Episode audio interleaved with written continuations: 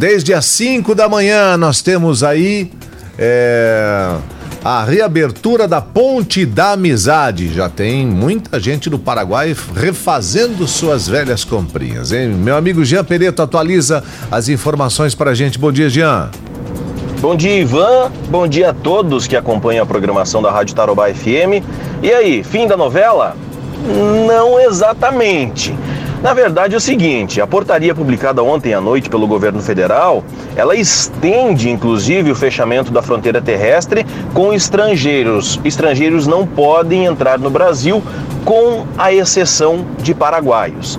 Enfim, terminamos a novela Brasil-Paraguai, mas a gente permanece com as fronteiras fechadas. E com isso, desde as 5 horas da manhã de hoje, brasileiros e paraguaios podem entrar e sair dos seus países. E claro, a gente está acompanhando isso, buscando outras informações. A gente sabe que o protocolo de segurança ele é seguido à risca do lado brasileiro, medidas de segurança sanitária. No entanto, ainda não entramos no Paraguai. E é isso que a gente vai ficar acompanhando no dia de hoje, trazendo mais detalhes, buscando outras informações.